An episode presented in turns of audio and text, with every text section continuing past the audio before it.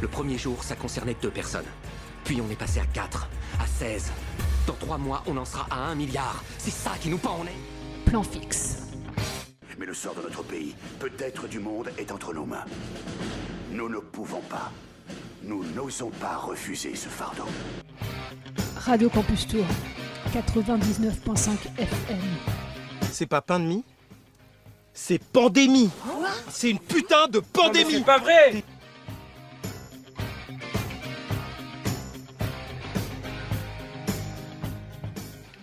Bonsoir à tous et à toutes, vous êtes à l'antenne de Radio Campus Tour, le 99.5 FM pour votre huitième et dernier épisode de Plan Fixe, puisque la semaine prochaine, on sera toujours chez nous, mais l'émission ne s'appellera pas euh, de la même façon. On n'a pas encore choisi le nom, mais euh, elle ne s'appellera pas euh, Plan Fixe. Et hum, pour ce dernier épisode confiné, de plan fixe.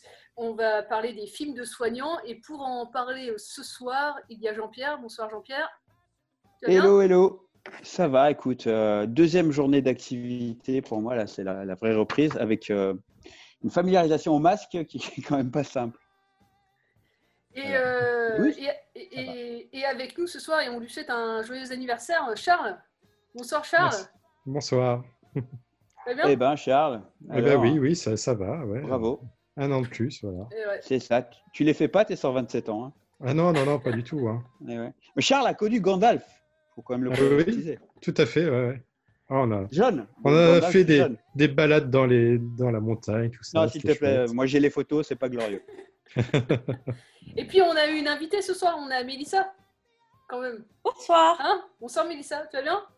Oui, ça va bien. Ça me fait très plaisir euh, de participer à ce dernier plan fixe, voilà, parce que vous avez quand même euh, réussi à faire une émission pendant toute la durée du confinement. Donc c'est vraiment bravo, trop chouette. Et euh, je pense que ça va peut-être inspirer aussi euh, d'autres bénévoles de la radio qui pourront aussi faire leur euh, émission sur le modèle de, plan fixe. Bah, on l'espère. En tout cas, ça nous a fait bien plaisir de pouvoir continuer la radio en ces temps de, confinement. Au moins, on avait un but dans la semaine, vu qu'on était euh, tous euh, en chômage partiel. Euh, C'était bien. Et, euh, avant de parler des films euh, de soignants et puis des, différentes euh, chroniques aussi que vous aurez euh, tout au long de l'émission, il y aura aussi des hommages aux salles de cinéma, parce qu'on a eu des, des retours, euh, des petites euh, participations euh, de, Manon, de Nathan et aussi Jean-Pierre. Tu m'as envoyé quelque chose la semaine dernière qu'on n'a pas encore diffusé. Et puis d'ailleurs, si je réitère notre appel à son, hein, si vous avez des sons d'hommage à nous dire de salle de, cinéma, un souvenir marquant, une séance qui vous a qui vous a marqué, n'hésitez surtout pas, plan séquence radiocampustour.com et puis on les diffusera. Et, hum, et oui, la, petite annonce, c'est la semaine dernière, vous vous rappelez sûrement de notre coup de gueule euh, autour de Pinocchio, que le distributeur, euh, le pacte, de- devait sortir en salle et finalement, retournement de veste, euh, il l'a sorti sur la plateforme Amazon Prime. On avait différentes hypothèses, évidemment, c'était plutôt la hypothèse financière qui remontait, mais on trouvait qu'éthiquement, c'était très nul de leur part. Et je réitère encore mon coup de gueule, je trouve encore que c'est très très très bas de leur part d'avoir fait ça. Euh, le film est très bien, hein, c'est pas, du tout contre le film, c'est contre la, façon de faire. Euh, alors euh, du coup, l'AFCAE qui avait soutenu le film, hein, c'est l'association française des cinémas d'art et d'essai, qui, soutiennent, qui soutient pardon, régulièrement des films, et celui-là en faisait partie, avec édition de, livrets pour les salles de cinéma notamment. Euh, c'est pour, euh, pourfendu du coup d'un communiqué de, presse. Je ne sais pas si vous l'avez lu. Oui. Ouais. Et euh, qui réitère euh, voilà, euh, l'importance des, des salles de cinéma dans la promotion des, des films et, et donne une alerte en fait face à ce que le pacte a fait et en espérant qu'il n'y ait pas de bah, qu'il n'y en ait pas d'autres en fait. Après, le pacte se justifie par le, le- le coût promotionnel qu'il avait déjà engagé de 700 000 euros lorsque la date était prévue en mars et un coût qu'il n'était pas prêt euh, à remettre euh, dans- sur la sortie éventuelle en, en septembre. Et je pense qu'Amazon, euh, qui a besoin de contenu, a dû mettre un sacré paquet d'argent sur, euh, sur la table. quoi. Donc après, euh, voilà, c'est- ça se peut se comprendre pour autant, c'est c'est quand même pas très glorieux. D'autant plus que Jean Labadie se promène sur tous les plateaux, euh, alors le patron du pacte, hein, pour euh, un peu représenter le cinéma d'arrêt d'essai et les Ouais. difficultés qu'il traverse. Je crois qu'en termes de soutien pour les exploitants, voilà, on peut trouver mieux que Jean Labadie comme interlocuteur. Et hier, il y avait une table ronde un peu, enfin, on n'a pas appris grand-chose, mais sur, sur France Inter, autour des salles de cinéma, il y avait Alain Bouffarty qui, lui, représentait vraiment les, les salles, les salles de cinéma, le président de Cinétron 2 dans, dans, le, Gers. Mais oui, Jean oui. en plus, dans, ses, dans, son communiqué de presse, il, il a dit qu'Amazon ferait sûrement quelque chose avec les, avec les scolaires. Enfin, du coup, c'est ignoré totalement, et alors que je sais qu'il n'est pas ignorant vis-à-vis de ça, mais de tout ce que le travail des salles de cinéma envers les scolaires et notamment des dispositifs scolaires d'éducation à l'image, on sait qu'ils vont être durement touchés par la crise qu'on traverse, parce que les écoles ne sont pas prêtes de revenir dans les salles de cinéma, même pendant, à mon avis, à partir de septembre. Donc euh, dire qu'Amazon fera en fait un peu le, boulot des salles de cinéma, euh, déjà c'est pas vrai et, euh, voilà, c'est mépriser tout ce que les salles de cinéma peuvent faire. Ce qui est très dommage en plus, c'est qu'on ne s'empare pas du sujet d'un point de vue politique. Aujourd'hui, on a deux plateformes qui prennent des parts de marché de façon incroyable, c'est Netflix et Amazon Prime, qui ne participent absolument pas au financement du cinéma en France, alors que Canal le fait, etc. etc. Donc s'il y a vraiment un, un tempo pour légiférer, c'est maintenant. Quoi. Ils ont pris des millions d'abonnés, je pense, à, à, cause du confinement, ou grâce, mais moi je dirais à cause. Et à côté de ça, ils financent quasiment rien, mais même rien, des contenus une bonne partie des contenus qu'ils diffusent. Donc ça, c'est assez scandaleux. Donc, ça changera peut-être parce que bah, Emmanuel Macron a fait des, des annonces aujourd'hui, euh, notamment pour les intermittents du spectacle. Et euh, j'ai pas lu encore tout, tout ce qu'il a dit précisément, mais ça, à mon avis, ça va changer envers les plateformes, notamment à partir de 2021. Enfin, il y a un projet de loi qui est, qui est sur le. Alors, que, surtout que Netflix, c'est une, une vraie plateforme de cinéma. Euh, donc je pense que à la rigueur serait peut-être plus ouvert. Amazon, il profite juste d'un effet, euh, un phénomène de, de, de, mode qui est les plateformes. Qui, quand on voit leur plateforme, elle n'est pas extraordinaire. Hein. Il y a beaucoup de films euh, où la qualité est assez moyenne, où, où il n'y a pas de sous-titres, où les langues sont pas toujours disponibles. C'est un peu brouillon Amazon Prime quand même mais, par mais rapport les... à Netflix. Mais dans, dans, les deux cas, et ça, ça remplacera jamais la, la salle de cinéma, dans, dans, les deux cas de ces deux plateformes, mais ça peut être le cas dans d'autres plateformes aussi, on avait déjà parlé, il n'y a pas d'éditorialisation en fait. Ouais. Donc euh, on est clairement dans de la consommation euh, pour consommer des films. Euh, voilà, c'est pas un mal en soi, mais c'est un fait. quoi. Donc mmh, mmh. moi, c'est ouais. pas ça que je veux pour défendre le, le cinéma. Et, et, effectivement, pendant ces deux mois de confinement, les, les plateformes ont pris un, un marché qu'elles avaient déjà, mais qui s'est amplifié. Et, il va falloir que les pouvoirs publics mettent euh, en place euh, différentes actions pour que les salles de cinéma euh, redorent un peu leur blason, parce que là, on, nous, on en, a, on en a pâti pendant ces deux mois, quoi. Clairement. Enfin, que ces deux mois, mais on ne sait pas combien de oui, temps ça va durer ça, encore. Ouais, voilà, il y a des usages qui sont faits et il va falloir réinventer quelque chose dans les salles de cinéma de demain. Et, euh, qui pourra pas forcément, et parce qu'il y a des usages qui sont faits par rapport au jeune public notamment, euh, enfin, ça, va être, ça va être compliqué. Même si là j'ai lu une annonce, euh, enfin, un sondage pardon, qui avait déjà été publié, il y en a un autre qui vient d'être euh, republié, et l'un des loisirs euh, que les Français euh, veulent là après le confinement, c'est retourner dans les salles de cinéma.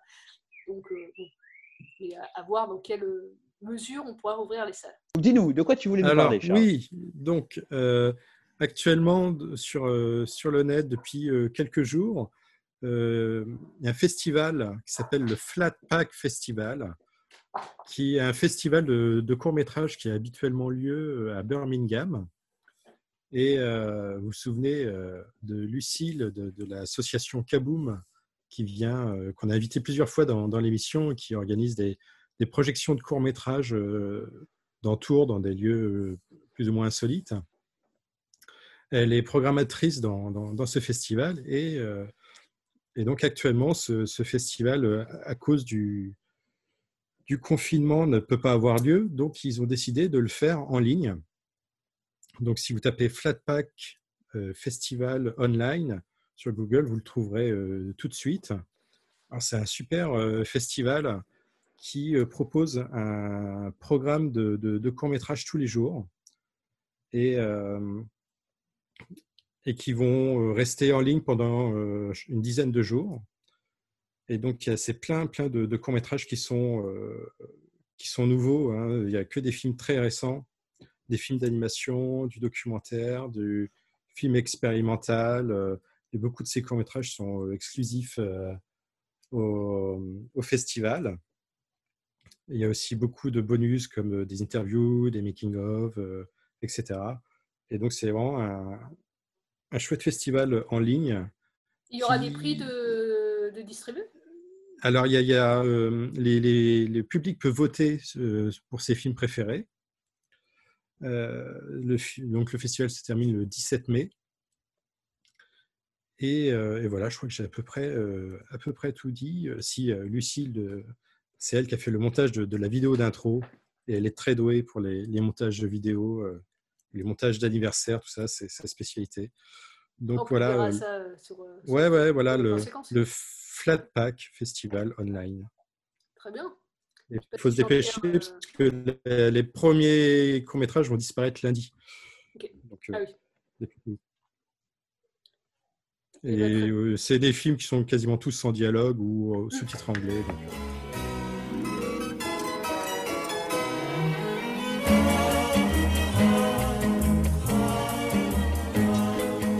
On peut vivre sans richesse, presque sans le sou.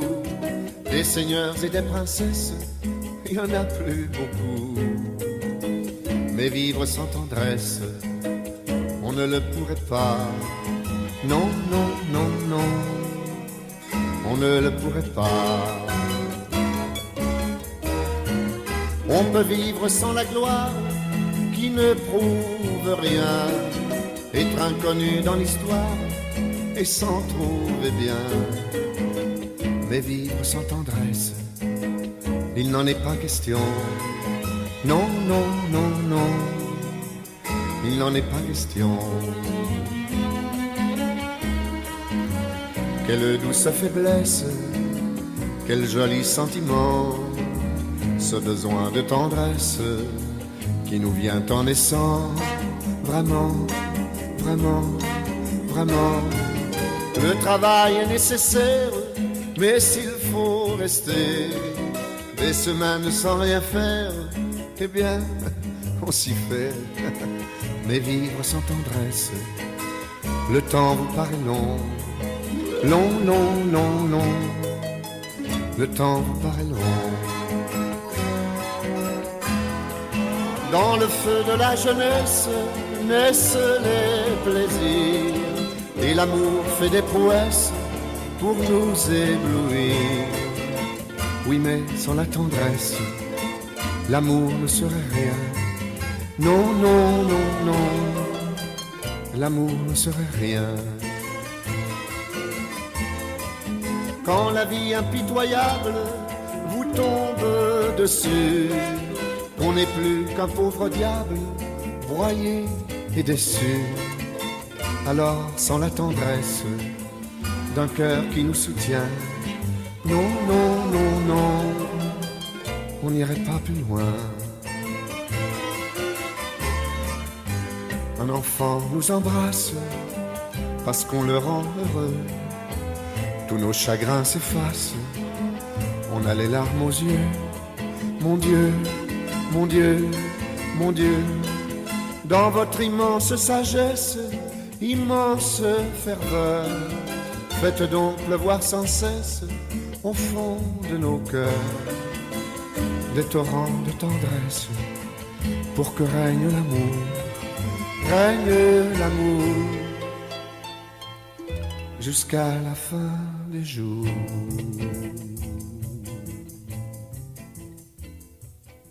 Tous les jeudis soirs sur Radio Campus Tour, Plan Séquence, une émission sans coupe, une émission d'un seul mouvement, d'un seul tenant, une émission d'un seul souffle.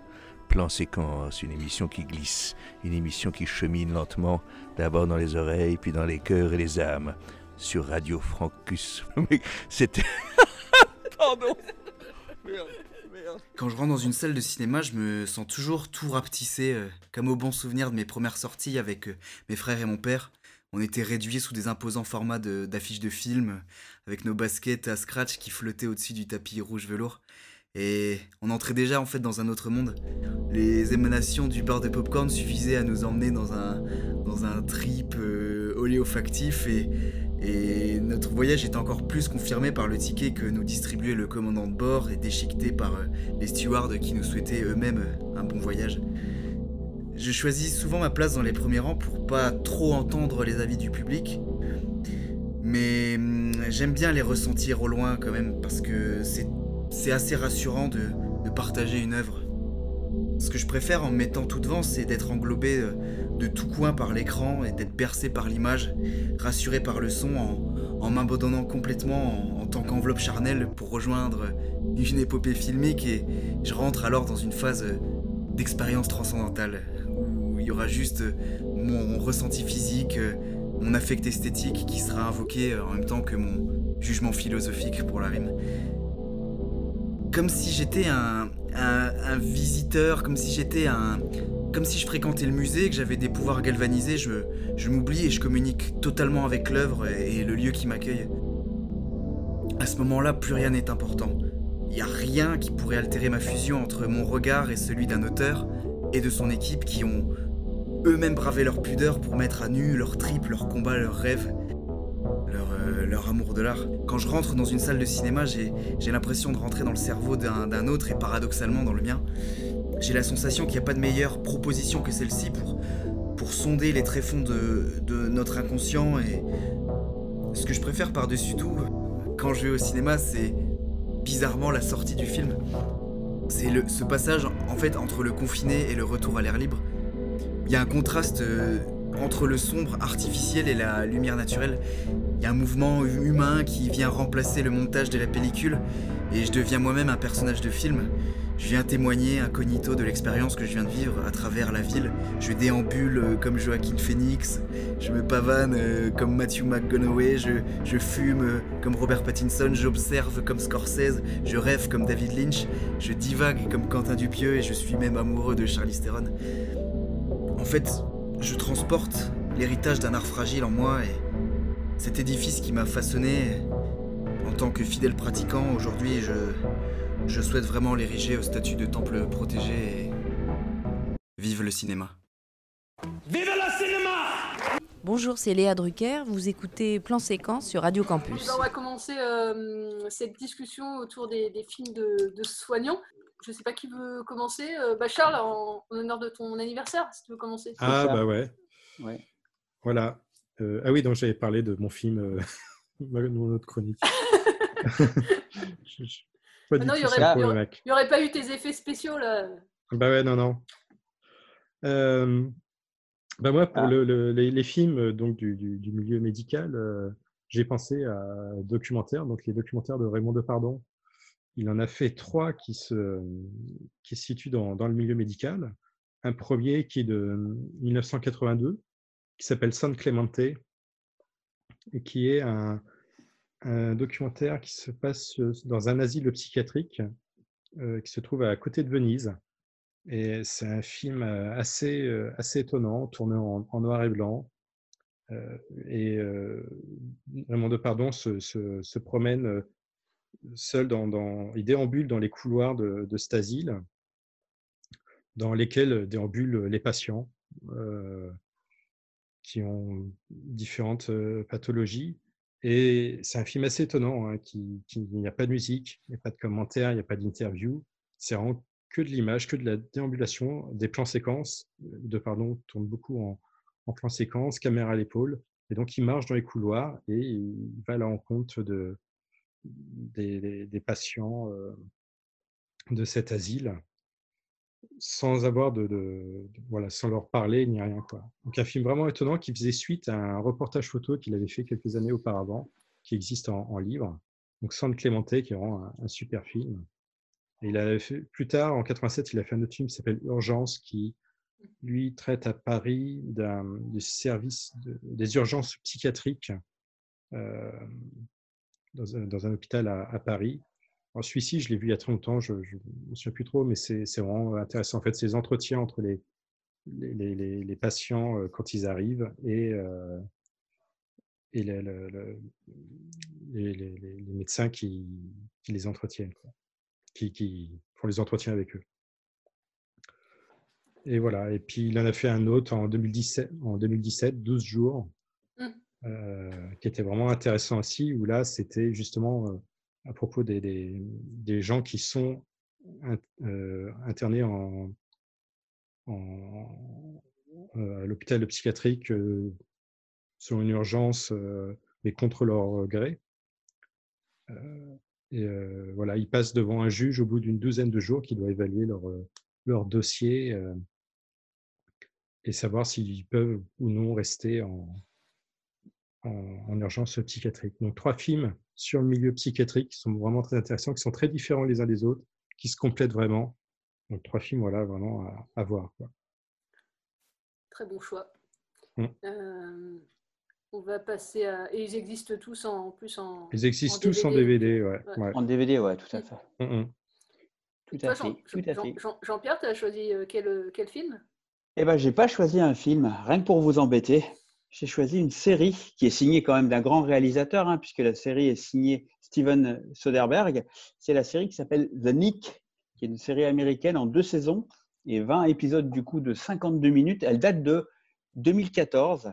Elle a été créée par Jacques Amiel et Michael Bergler. Donc, ça se passe à l'hôpital Knickerbocker, pardon, à New York, au début du XXe siècle.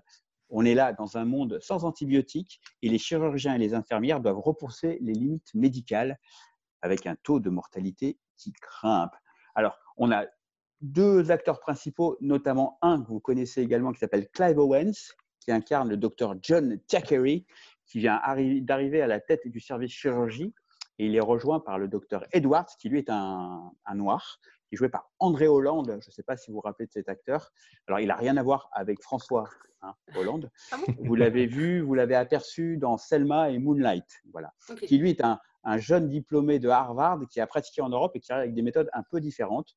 Donc on a le premier, Clive Owen, qui se bat contre ses addictions pour atteindre euh, notamment de grandes découvertes médicales, addiction à l'opium notamment, puisque c'est un gros, gros euh, camé. Et le second, lui, doit lutter contre tous les préjugés raciaux et gagner le respect d'une population majoritairement blanche à l'hôpital et dans la ville.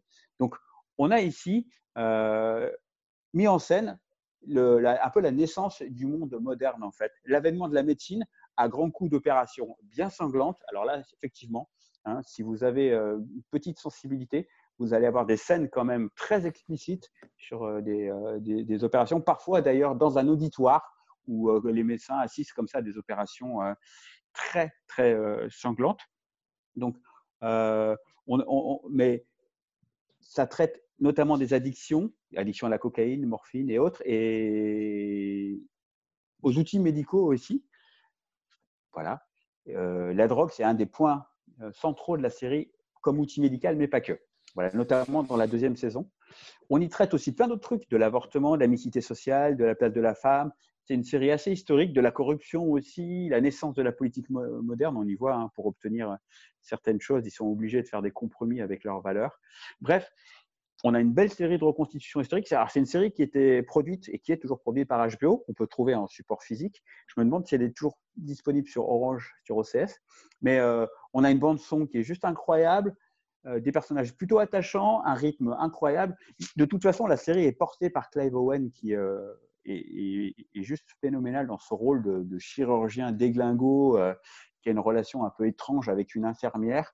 Rien que pour ça, il faut euh, regarder la série. On a une ambiance un peu gothique, euh, c'est un peu crade. Enfin, la série est vraiment très très belle et toutes les reproches qu'on peut faire parfois à Steven Soderbergh, son côté un peu froid, un peu loin de ses personnages. Là, on voit que sur une série avec quand même 20 épisodes, donc un temps un peu plus long, on a des personnages un peu plus fouillés que ces, euh, films euh, habituellement. Donc c'est vraiment une très belle série. Elle a 6 ans, mais je pense qu'elle est, euh, bah, a bien vieilli. Quoi. Donc, voilà. The je vais parler d'un film qui date de 1971 qui s'appelle Johnny s'en va en guerre, Johnny Got His Gun. Unique film du scénariste Dalton euh, Trumbo, qui est adapté de son propre ouvrage d'ailleurs, qui était paru en, en 1938, euh, juste avant que Hitler envahisse la, Pologne. Et alors, c'est à la fois un film sur euh, l'irrationalité de la guerre et le désespoir d'un homme qui veut, qui veut juste en, finir euh, avec, euh, avec la vie et de mourir dans des conditions euh, dignes. Euh, du coup, on voit à la, fois en fait la, bah, tout- toute, sa, toute sa vie, mais euh, en fait, c'est à la fois un film de guerre, mais sans montrer forcément euh, bah, euh, les combats à outrance comme euh, plein de films de guerre ont pu le, on peut le montrer. On peut le montrer, pardon. Là, on a vraiment la, un homme qui s'appelle Johnny, du coup, qui est cloué sur son lit d'hôpital et qui demande juste en fait à, mourir dignement. Donc on voit euh, à la fois du coup les médecins qui veulent pas le laisser mourir, qui veulent pas bah ouais, être en tout cas condamné pour avoir laissé mourir un homme. Ils veulent juste du coup le, guérir. Et en fait, ce film, alors je pas, je l'ai pas revu en fait cette, semaine, mais j'ai un, un, souvenir très précis du film que j'ai vu il y a plusieurs années maintenant au festival Premier Plan à, Angers. Et vraiment l'impression d'avoir vraiment vu un, film qui te vraiment qui déjà m'a noué la gorge. Et on est renvoyé en fait pendant tout le film sans cesse à la vie de Johnny, à la fois son enfance, son adolescence, son enrôlement dans l'armée. Et puis tous ses rêves qui maintenant sont réduits à néant parce qu'il est source lit d'hôpital et il ne peut pas parler en fait. on, le voit, on entend juste sa voix en fait, euh, ses pensées, mais il peut plus pas, peut pas marcher, il peut plus manger, il peut, il peut plus rien faire, plus entendre. Mais voilà, nous, spectateurs, on va l'entendre penser, en tout cas, euh, et, euh, et, il est dans un monde de fous. On va, on va comprendre petit à petit que voilà on, comprend qu'ils veulent, qu'ils souhaitent en finir en fait. Et, euh, on est vraiment euh, on parlait des films de huis clos la semaine dernière, mais là aussi, on est aussi dans un film de huis clos parce qu'on sort quasiment jamais de cette chambre d'hôpital, à part voilà quand il repense à sa vie d'avant. Mais euh, on comprend comment il en est arrivé, comment il, en est arrivé à, vivre en fait euh, dans, cette chambre d'hôpital et dans cette solitude, parce que vu qu'il peut plus du tout parler, plus s'exprimer, plus euh, dire ses émotions, il est vraiment lui aussi enfermé dans son propre corps. Il veut juste du coup euh, voir une, autre lumière quoi, dans ce monde qui est vraiment très obscur. Et, euh, et le film est un grand pamphlet euh, contre, la, contre la guerre du Vietnam. Alors le film en plus, il est sorti en pleine guerre du Vietnam aux, enfin, dans le monde entier. Et on peut faire, même si ça ne traite pas de la guerre du Vietnam, le film, mais on peut faire un rapprochement entre, entre, les, deux, entre les deux guerres et entre... Et, là, en plus, en Vietnam, les États-Unis s'enlisaient, donc il y avait le destin de milliers d'Américains qui, qui, se jouaient là-bas et, et, et voilà, on fait un rapprochement avec, avec ce film-là. Le film, du coup, alterne aussi, euh, et vraiment, c'est très brillant euh, de ce côté-là aussi, les scènes en noir et blanc. Toutes les scènes d'hôpital sont en noir et blanc, et, les scènes d'avant sont en, sont en couleur. Euh, c'est ouais, vraiment, on, sort en fait du film bah, indigné évidemment de la guerre. Euh, c'est euh, un film qui traite, euh, voilà, il y a le corps médical sous l'aspect aussi acharnement thérapeutique. Hein, la question de l'euthanasie, elle est présente pendant une bonne partie du film. Est-ce que voilà, Johnny, il, peut, il veut mourir et en fait on, l'empêche de quitter ce monde-là? Parce que voilà, il peut pas s'exprimer avec sa voix ni en écrivant sur un bout de papier qui souhaite, qui souhaite partir. Donc il y a toutes ces questions-là qui, sont exprimées dans le film. Euh, voilà, si vous avez l'occasion de passer à côté de ce film-là, euh, bah, regardez-le. C'est un, pour moi, c'est un des plus grands films de, guerre qui a été, euh, qui a été réalisé. voilà. Ouais, c'est ça. Et la maîtrise du mort, ça, peut aider. Oui, aussi. Et, jusqu'à la scène finale, jusqu'à la scène finale qui, voilà, on comprend au fur et à mesure du film dans quel état il est, mais la scène finale, elle, voilà, nous scotche sur notre fauteuil parce que voilà, on, peut être qu'ému par, euh, par cette scène, euh, par cette scène finale et par tout le film d'ailleurs. Et, euh, voilà, pour, d'autres films, on, peut penser d'ailleurs les critiques le, disent dans plein de textes, mais c'est des films comme Nuit et brouillard qui voilà, c'est du même niveau pour moi que ce, film-là, l'expérience douloureuse de, la guerre. Voilà, on aurait pu parler de plein d'autres films évidemment, hein, ce sont que des, des, conseils, des choix. Oui, il y a euh, plein de conseils qu'on pourrait vous donner à la volée, mais. Euh, mm. On a fait le choix éthiquement de ne pas parler d'Hippocrate, hein, je le dis là, mais voilà, on en parlera un peu plus que ça. Euh, si vous voulez savoir pourquoi, bah, tapez Hippocrate et regardez son distributeur, et puis voilà. Ça balance. Ça balance. Ah là là là Il y a une série d'ailleurs, Hippocrate. Oui. Et le réalisateur Thomas Lilti euh, d'Hippocrate est devenu réalisateur, mais avant il était médecin et du coup il a. Oui, il a, repris sa petite blouse ouais, pendant, le... la crise qu'on traverse. ce que j'aime au cinéma, tout d'abord, c'est le, le moment d'y aller, le, le, trajet à vélo pour y aller. C'est le moment où je me demande à quelle sauce je vais être mangée, quelle œuvre je vais découvrir, est-ce que je vais aimer ou pas, quelles émotions je vais pouvoir ressentir devant, le, devant ce film qui pour l'instant m'est complètement inconnu. J'aime aussi au cinéma avoir peur devant un film d'horreur, un film d'angoisse, un thriller psychologique. J'aime ressentir cette peur parce qu'on est dans une salle parfaitement en sécurité, dans un fauteuil confortable, et pourtant on ressent l'angoisse vécue par les personnages. J'adore ça. J'aime aussi pleurer quand ça m'émeut, pleurer devant l'écran, Dans cette salle obscure où personne ne nous voit, on peut lâcher nos émotions de la vie de tous les jours, mais grâce à un film, ça fait du bien. J'aime sortir de la salle en me disant qu'est-ce qu'il était beau ce film et pouvoir être inspiré à écrire quelques lignes sur le film, une petite critique. Ce qui me manque au cinéma, c'est vraiment le plaisir de ce grand écran et des réactions du public que l'on a en direct. On vit un moment tous ensemble, sans se connaître, et on rit ensemble quand le film s'y prête. On entend les sursauts quand le film est assez effrayant. On entend les pleurs quand c'est un peu trop triste. Ça me manque de ne pas pouvoir euh, partager mon point de vue sur le film avec les spectateurs qui sortent de la même séance que moi. Ça me manque de ne pas pouvoir œuvrer bénévolement dans la salle de cinéma dans laquelle je vais le plus souvent. J'ai hâte de retrouver euh, l'odeur des sièges et de cette moquette au sol qui est bien spécifique euh, aux salles de cinéma. Euh, le, rire et les questions improbables que peuvent poser les enfants lors des séances jeunes publics. Ça me manque aussi la petite cour extérieure qu'il y a dans la salle où je vais, là où je peux fumer mes clopes après une séance et bien cogiter sur ce que je viens de voir, pleurer parfois, lâcher un peu les émotions. J'ai hâte aussi de retrouver le, personnel, ces gens à l'accueil, à la caisse, qui nous accueillent et que nous connaissons bien à force d'y aller, avec lesquels on peut dire un peu ce qu'on a pensé du film quand on sort d'une séance. J'ai un souvenir marquant euh, parmi plusieurs souvenirs. J'en ai un euh, après le film Conjuring, les dossiers Warren. Une des premières fois au cinéma où j'ai crié. Je me suis cachée sous mon écharpe. J'ai adoré cette sensation. Et c'est l'une des seules séances où j'ai demandé à ma sœur de partager ma chambre la nuit même, tellement j'avais peur. C'était une belle découverte dans le cinéma d'horreur et ça faisait longtemps que j'avais pas eu si peur. Une vraie peur qui était prenante. Mais le plus, voilà, c'est toutes ces émotions de cinéma, toutes ces émotions qu'on ne peut pas retrouver forcément face à notre télévision ou à notre écran d'ordinateur. Ce côté partage d'émotions dans un lieu où on est plusieurs à les, à les ressentir. Et ce grand écran qui permet de mettre vraiment en avant les émotions et l'esthétisme du film. Tout ça, on ne peut pas l'avoir en dehors de la salle de cinéma. Et ben, euh, on va enchaîner sur les chroniques euh, de, de films. Et on va, Allez. euh, on va commencer par Charles parce que c'est aussi encore son anniversaire. C'est dans cette toujours mon anniversaire. Ouais. Tu vas nous, nous parler de quoi euh, ce soir, euh, Charles Ah bah pour changer, je vais vous parler d'un film de John Carpenter. Oh, quelle surprise, on est surpris. Eh ouais, ouais, voilà. Ah. Ah, j'aurais dû, j'aurais dû vous faire une devinette. Bah, le jeudi prochain, je vous fais Un une devinette. Ça marche. Un révu, voilà. Un révu.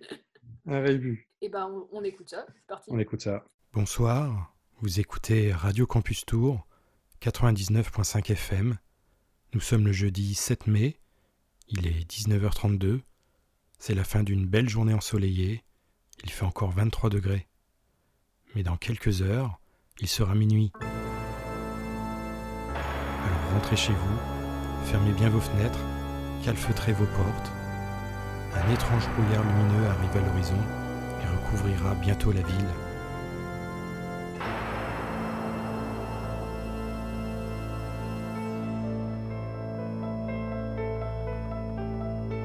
The Fog de John Carpenter. Nous sommes en 1980, en Californie du Nord. Le petit village de pêcheurs, Antonio Bay, est sur le point de célébrer son centenaire.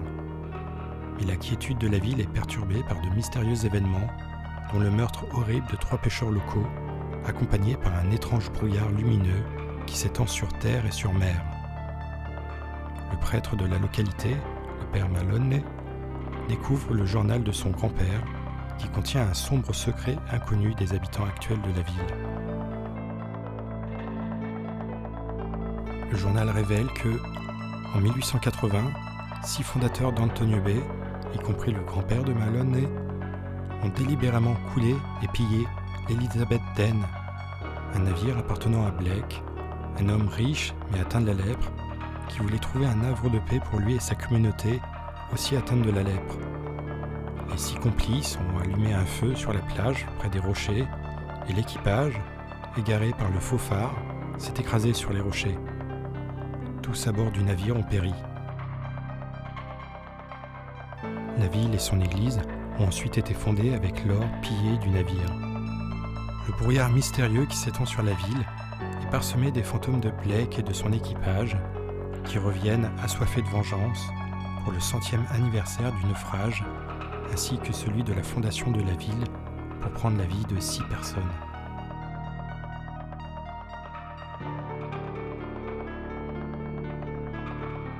Au casting, Adrienne Bardot, qui est également à l'époque la femme de John Carpenter, Tom Atkins, Jamie Lee Curtis, l'héroïne en 78 de Halloween, Janet Legg, qui n'est autre que la mère de Jamie Lee Curtis et qui est particulièrement célèbre pour être la jeune femme poignardée sous la douche dans Psychose d'Alfred Hitchcock. Nancy Loomis, une autre héroïne de Halloween, et également au casting, John Carpenter lui-même, plutôt comme figurant, joue l'assistant du père Malone dans la toute première scène du film.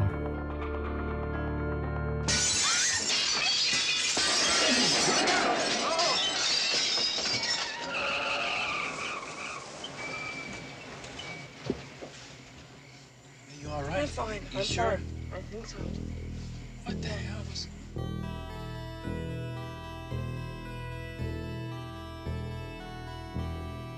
Vogue est un film à petit budget, seulement 1 million de dollars. Il est en partie tourné à Bodega Bay, le même village dans lequel Alfred Hitchcock avait tourné Les Oiseaux en 1963.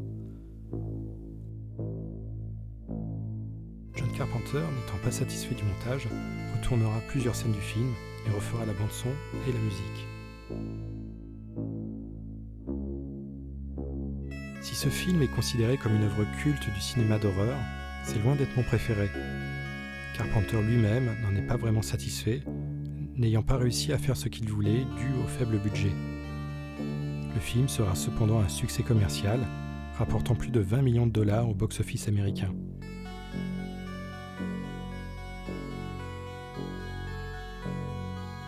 2005, John Carpenter se voit proposer de réaliser un remake, mais il refuse, il sera alors mis en scène par Rupert Wainwright, mais le film se fera descendre par la critique, lui reprochant d'être aussi effrayant qu'un brumisateur.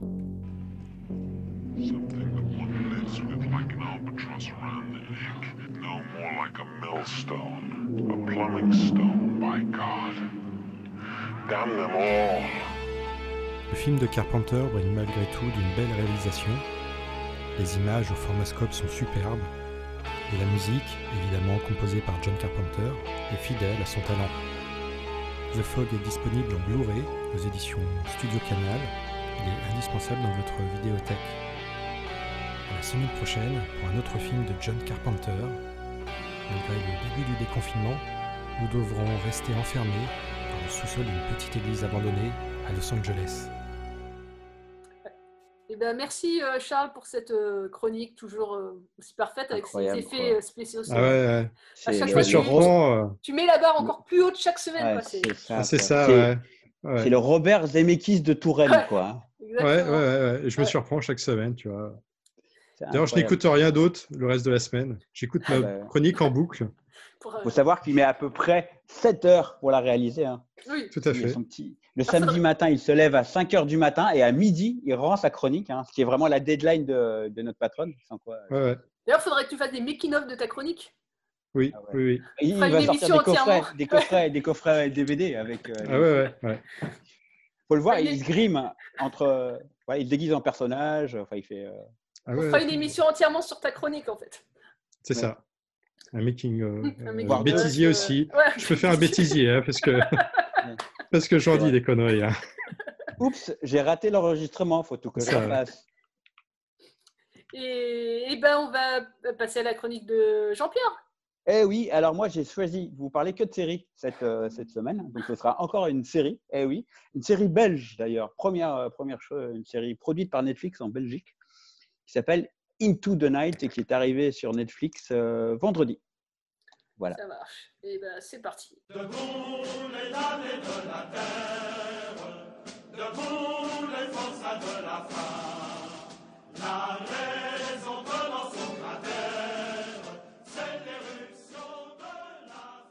Auditeurs, auditrices, victoire, merci à vous de votre soutien. On était en grève depuis jeudi dernier avec les autres chroniqueurs. On est passé à deux doigts d'une émission sans chronique, mais on a obtenu gain de cause. Merci de votre soutien, des nombreux messages de soutien que vous nous avez adressés, que vous avez adressés à notre patronne. Donc ça y est, on obtient des conditions de travail un tout petit peu plus décentes. Lesquelles, me direz-vous? Eh bien, ça y est, on a obtenu la journée de travail de 12 heures, une douche par semaine, le fait de ne plus être logé dans des caves, mais dans des petites kitchenettes, des petits studios.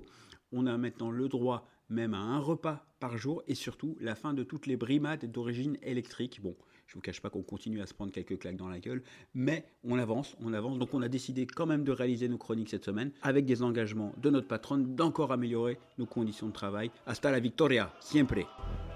Bonsoir.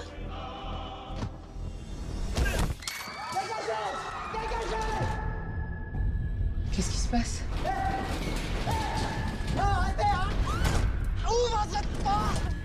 Puisque le déconfinement approche, ou en tout cas un confinement un tout petit peu moins strict, je vous invite quand même à respecter l'ensemble des mesures qu'on vous demande de respecter et de ne pas faire la fête comme des fous, je vais vous parler aujourd'hui d'une série belge qui s'appelle Into the Night, où 12 passagers confinés dans un avion tentent d'échapper à la fin du monde. C'est une série qui est débarquée sur Netflix ce vendredi, le vendredi 1er mai, réalisée par des Belges, Inti Kalfat et Dirk Verenhey. Et donc, c'est une première pour Netflix, à savoir la production d'une série belge. Ça s'inscrit dans la stratégie générale de Netflix qui consiste à favoriser des productions locales pour consolider son avance sur ses concurrents Amazon, Disney, Apple. Au casting, on y retrouve Pauline Etienne, qui a joué notamment dans Le Bel Âge et Ennemi Public, Laurent Capuletto, que vous avez pu voir dans La lutte des classes et La vérité, Nabil Malat, Stefano Cassetti. Il y en a d'autres, mais c'est les plus importants. Le synopsis. Tandis que le soleil se met à tout tuer sur son passage, un petit groupe de rescapés décolle en catastrophe de Bruxelles et vole indéfiniment dans la nuit, toujours plus à l'ouest, pour éviter de voir poindre les rayons vengeurs du soleil. La série est tournée en grande partie en Belgique avec une équipe 80% wallonne, bruxelloise et flamande. Il y a 6 épisodes de 40 minutes, donc c'est pas très très long. Elle est également tournée en Bulgarie dans d'anciens studios soviétiques.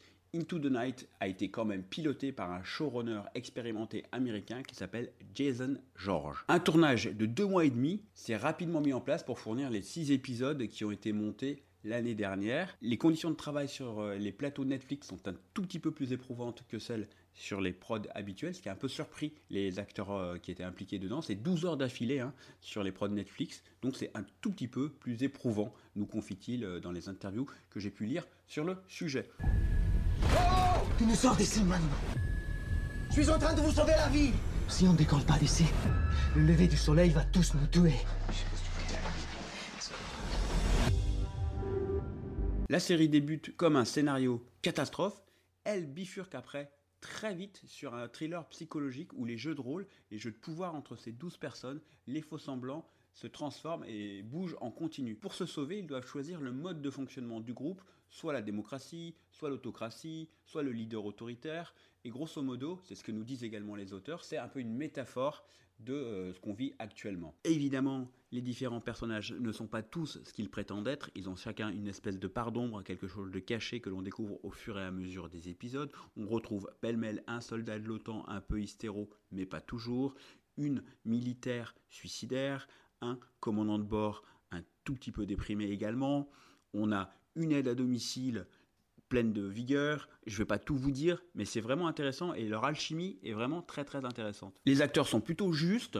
Ne vous attachez pas trop à tous les personnages parce que sans vouloir trop spoiler, il y en a certains qui vont pas faire le voyage jusqu'au bout. On a ici une mini-société forcée de s'entendre. Le tournage de la série s'est d'ailleurs autant que possible réalisé suivant la chronologie du scénario pour permettre aux acteurs d'entrer dans l'épaisseur de leurs personnages. L'un des points clés aussi, c'est que le casting et la sélection du casting a été faite sur la personnalité des acteurs afin d'intégrer aussi cette personnalité dans l'écriture de la série. 12 personnages dans un avion qui représentent les diverses nationalités européennes et qui doivent s'unir pour surmonter le désastre annoncé. C'est une belle métaphore un petit peu de l'Europe. Et je trouve que alors cette menace mortelle, beaucoup plus radicale que le Covid-19, fait quand même écho à ce que, et je pense que c'est complètement involontaire, mais fait quand même écho à ce que l'on vit actuellement. Et le fait qu'on ait comme ça un échantillon d'humanité qui est mis en capsule dans un monde prêt à exploser, c'est aussi, je pense, un appel à la société moderne où il existera bientôt, et c'est actuellement le cas d'ailleurs face au Covid-19.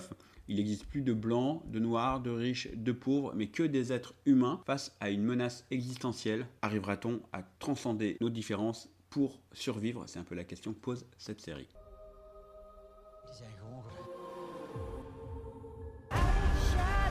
On est d'accord que si on doit travailler ensemble, J'en ai assez de t'entendre. Je n'ai même pas encore commencé.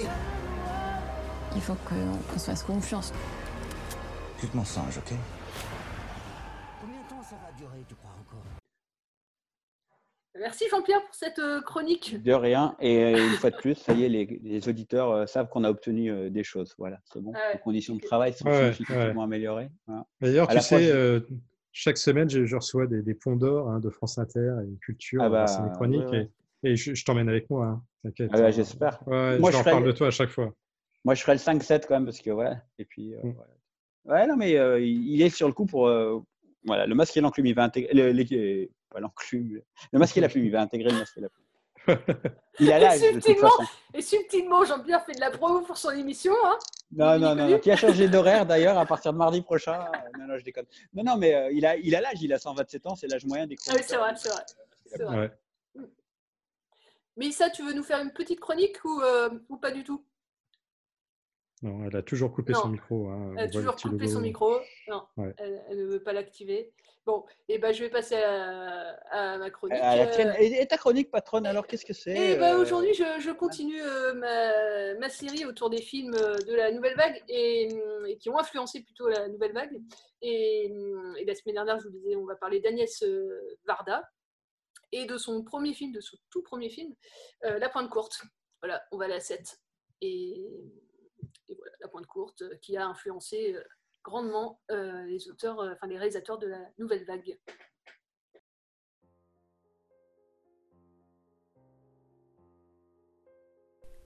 Il y a quelques semaines, on parlait sur cette antenne de la carrière d'Agnès Varda, mais on avait fait un peu qu'évoquer ces films sans forcément en, parler plus. Alors aujourd'hui, je continue cette série autour des films qui ont influencé la nouvelle vague française, et forcément, on était obligé de parler d'Agnès Varda, de son premier film qui a marqué et suscité l'envie. Ce film, c'est La Pointe Courte, il a été réalisé en 1954. Alors Agnès Varda, pour rappel, elle est née en 1928. Dans un premier temps, elle grandit à Bruxelles, puis elle arrive à Sète pendant l'adolescence. S'ensuit des études de photographie, puis dès 51, elle s'installe à Paris, rue Daguerre, où elle vivra bah, jusqu'à la fin de sa vie. Il faut savoir qu'avant de tourner euh, La Pointe Courte, Agnès Varda n'avait pas forcément une passion accrue pour le cinéma. Elle voulait raconter des histoires, et le film La Pointe Courte prend forme euh, dans sa genèse à Paris, où elle écrit le scénario. On est purement et simplement dans un film d'auteur, et c'est dans ce sens-là que ce film-là peut être euh, vraiment un, fer de lance de la nouvelle vague. Agnès Varda raconte dans La Pointe Courte l'histoire d'un quartier de Sète. La Pointe Courte, c'est un quartier de Sète. Les pérégrinations d'un jeune couple qui erre aussi dans Sète et qui s'interroge sur son amour. Le montage alterne cette histoire romanesque et d'un autre côté, un- une approche plus documentaire sur ce quartier, voilà, de Sète, de la Pointe Courte.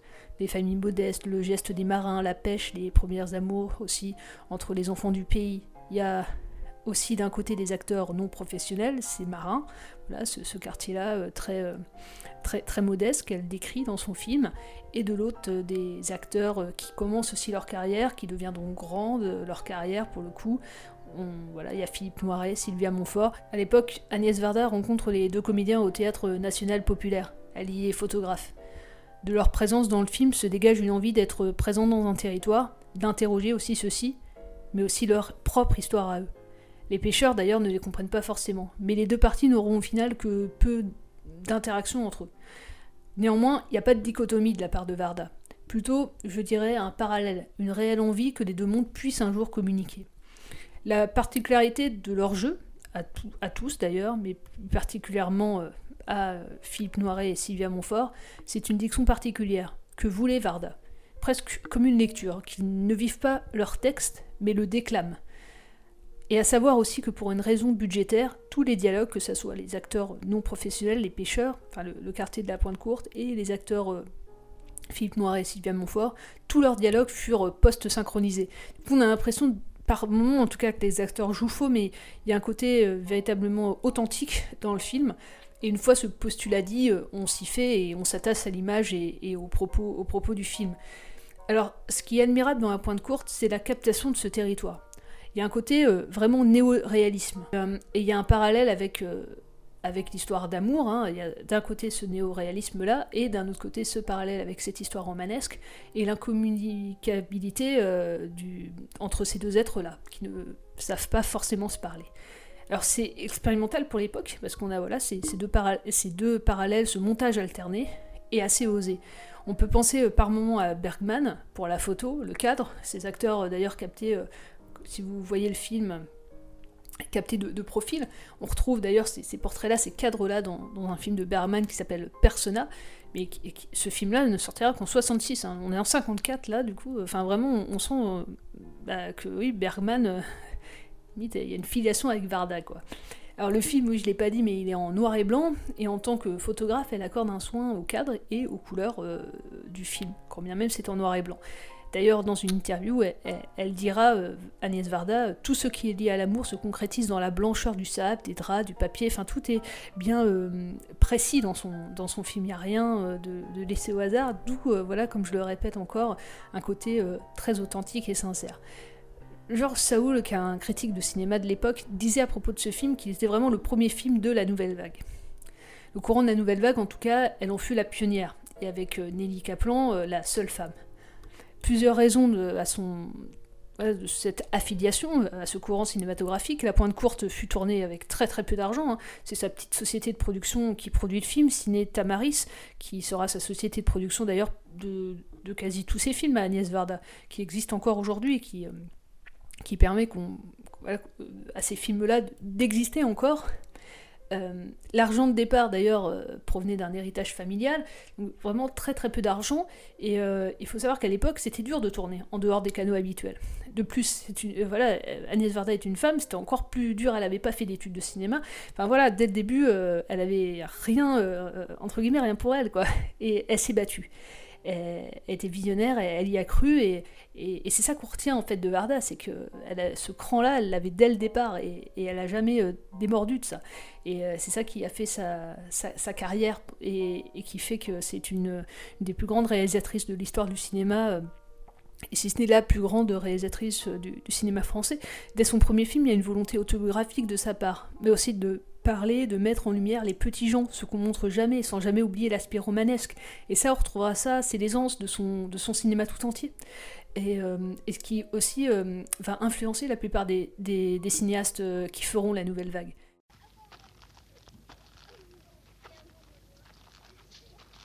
Tu vois, c'est ici la pointe courte. Tu m'en as parlé si souvent. Alors, le, film ne marchera, ne marchera quasiment pas. Il faudra attendre la déferlante des premiers films de François Truffaut, d'Alain René, Jean-Luc Godard, Yvette Chabrol et les autres pour que les historiens et les critiques réévaluent le premier film d'Agnès Varda. L'œuvre d'Agnès Varda est multiple. L'influence d'un point de cours dans le cinéma fut peut-être minimisée au départ, mais à travers le prisme de l'histoire du cinéma, on peut le dire. En tout cas, aujourd'hui, Agnès Varda fut la première en 54 à inaugurer ce qui fera le sel de tous les films de la nouvelle vague.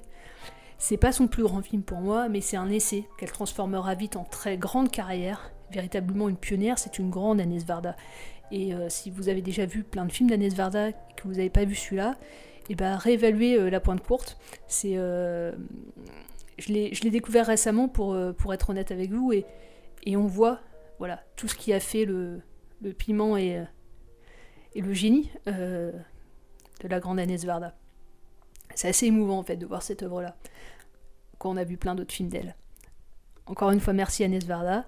Et ben on va conclure là-dessus notre série sur les films qui ont influencé la nouvelle vague, et puis on commencera une autre série euh, la, semaine, la semaine prochaine.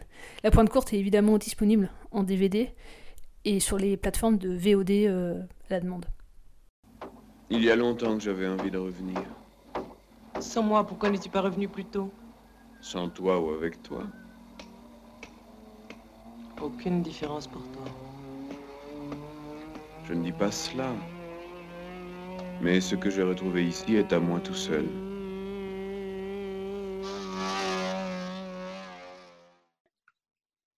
Et ben voilà. Bien, merci voilà. Solène. euh, Ah, incroyable, bravo.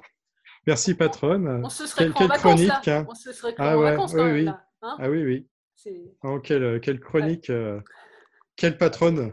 Ah, c'est ça. Quelle animatrice. C'est- ça, ouais. ouais. C'est ce qu'on se dit souvent, hein, une, une main Ouais, de fer mais- dans un gant de velours. Ouais. Mais euh, souvent dans notre gueule quand même. hein. Ouais, ouais, ouais, ouais, ouais. Et malgré le velours, hein, ça fait mal, quoi. Ah, ça fait mal. Mais c'est vrai que dans, dans, dans la cave, hein, l'autre jour, on en parlait. hein, on faisait, euh, Ah bah, Bon, elle est, elle est dure, mais quand même. euh, Ouais, mais euh, on, a, on a besoin parce qu'on est un peu, voilà, Ouais, ouais. On, on est, on- voilà, on, Hein? on se chamaille un petit peu. On aime la chamaillerie. On est comme Macron, Voilà. tu vois. On, on chamaille. Là, C'est la semaine du chamaillage. Et puis, puis- mais c'est déjà la fin, par contre, de, Ah, de l'émission. Ouais, c'est la dernière en mode confiné, quoi. Ouais, c'était la dernière en mode confiné, ouais. Même si on sera toujours confiné euh, plus ou moins pour faire l'émission la semaine prochaine, mais euh, D'ailleurs, on va pas pouvoir vous parler de nouvelles sorties parce qu'il y en a pas. il n'y en a pas. Euh, et, et oui, du coup, dernière émission euh, de Plan Fixe. Euh, je ne sais pas comment vous voulez rebaptiser l'émission la semaine prochaine. Ça s'appellera toujours pas Plan envoie- Envoyez-nous des, des idées. euh, Oui, envoyez-nous on va- des on- idées, On va, remarque. on va, on va brainstormer. Ouais. On, on va demander à Christian Clavier, il doit avoir deux, trois idées. Oui, Oui, oui. oui, oui. C'est la fin de Plan Fixe. C'était le huitième et dernier épisode, mais on se retrouve la semaine prochaine pour euh, une émission, on ne sait pas encore le nom, mais elle parlera de cinéma quand même. On sera, toujours, euh, on sera toujours chez nous euh, voilà, pour, euh, pour parler. On n'aura pas encore retrouvé les, les studios de, de radio, puisqu'ils ils seront encore fermés la semaine, la semaine prochaine. Et euh, les cinémas aussi euh, seront toujours euh, fermés, donc on ne parlera pas de, de sortie de, de cinéma, de salle. Euh, voilà, on pense à tous ceux qui sont pas là et qui nous rejoindront peut-être la semaine prochaine. Aude, Raphaël, Nathan, Nico, Géry et j'en oublie certainement.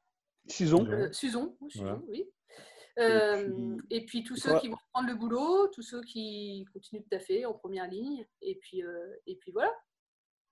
Complètement. On aura peut-être un nouveau générique du coup. Ah, sûrement, ouais, ouais. Peut-être. oui. Quel- que, de- que de travail, quoi. Ouais, ouais. Et, et puis Ah, super bien. la semaine. hein. Ouais. Oh là là. On- nous, on va déguster encore. hein. Ah bah oui. Parce que c'est Ah. clair que c'est pas elle qui va trouver le nom de l'émission. hein. Nous, on va devoir, euh. on va devoir bûcher. Hein. Ouais. Bah oui, d'ailleurs, qu'est-ce que vous foutez là? Qu'est-ce que vous foutez là? C'est ça. ouais. À la semaine Allez, prochaine. salut. Salut, Ouais, salut. ciao, portez-vous bien. Soyez, soyez euh, raisonnables malgré le déconfinement.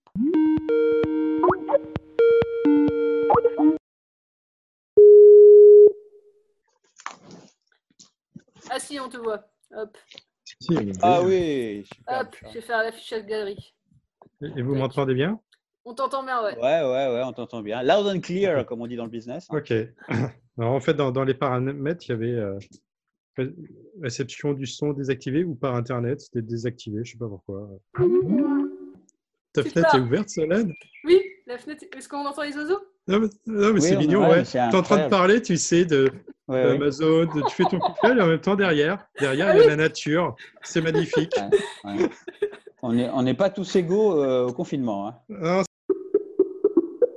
Je suis un bêtisier, Ah. je suis un bêtisier moi toute seule, donc. euh, Mais c'est surtout que j'ai rien d'intelligent à dire, alors ma foi, euh, je préfère vous, vous écouter. Euh, si, on, on dit des conneries, nous aussi. hein. Ouais, à longueur de temps. Donc euh, portez-vous bien, soyez prudents, voilà. Et, et regardez des films. Voilà, c'est pas encore, euh, Exactement. c'est pas encore la salle de cinéma. Voilà, ça, ça y viendra un jour ou l'autre. Non, mais y y il y a la VOD. Oui, oui, oui. Bon, après, il y a deux camps pour la VOD, mais euh, Ouais, ouais. ça, ça remplace pas la salle de cinéma, malheureusement. Et euh, voilà, on va, on va peut-être pas finir là-dessus, remarque. Non, Ouais, ouais, mais- non, c'est super naze comme fin. Ouais, on refait une fin. On refait une fin. Attends, on refait une fin. plus- Vas-y, à plus- plus péchu. 3, 2, 1. Hein Ah oui, non, il faut dire quelque chose. Bah oui, il faut dire que c'est la fin. Il faut dire que, faut dire que c'est la fin, Solène. C'est la fin. Ouais, ok, on recommence. Et, va- ouais. 3, 3, 2, 1. Et Bon, voilà, ça fait c'est déjà. 157 fois qu'on recommence la fin. Là. Bon, Solène, j'en peux plus. Moi, j'avais rendez-vous avec, mon... Ça fait. avec des Oh amis pour un apéro. euh, Ouais, ça... Solène, on y est depuis 7 h du matin. C'est pas À cause possible. de c'est toi, je- à cause Ah de toi, ouais, pas applaudi à 20h. Bah, ouais, enfin, à vingt- on, a, on a commencé l'enregistrement hier, Solène. Hein, Il est 4 heures du matin. Il faut qu'on finisse. Ouais, on, va, on va en finir, on va, on va en finir Non, mais- avec l'enregistrement, j'entends. Zoom, euh, plus jamais ils vont t'offrir. Euh, là, c'est leur a coûté 27 heures, quoi. ouais, c'est clair, c'est clair. Là, on a un peu abusé. Euh, Non, non, le- ouais. Bon, c'est la fin de. Alors, je vais essayer de. euh, Ouais. les, les infos dans l'ordre. Alors, Solène, tu t'es trahi parce que tu viens de révéler que nous enregistrerons l'émission la Ah veille oui. de sa diffusion. Ah merde. Merde, merde, merde. Tu es découvert, Fantomas. Voilà. Bah, je suis Ouais, c'est a- nous, on a, pour- Ouais. on a toujours été contre. hein, on voulait le faire le, le jour même, hein, mais c'est la patronne, elle décide tout. Et t'es pas né, t'es né le, t'es né le 6 ou t'es né le 7, Charles?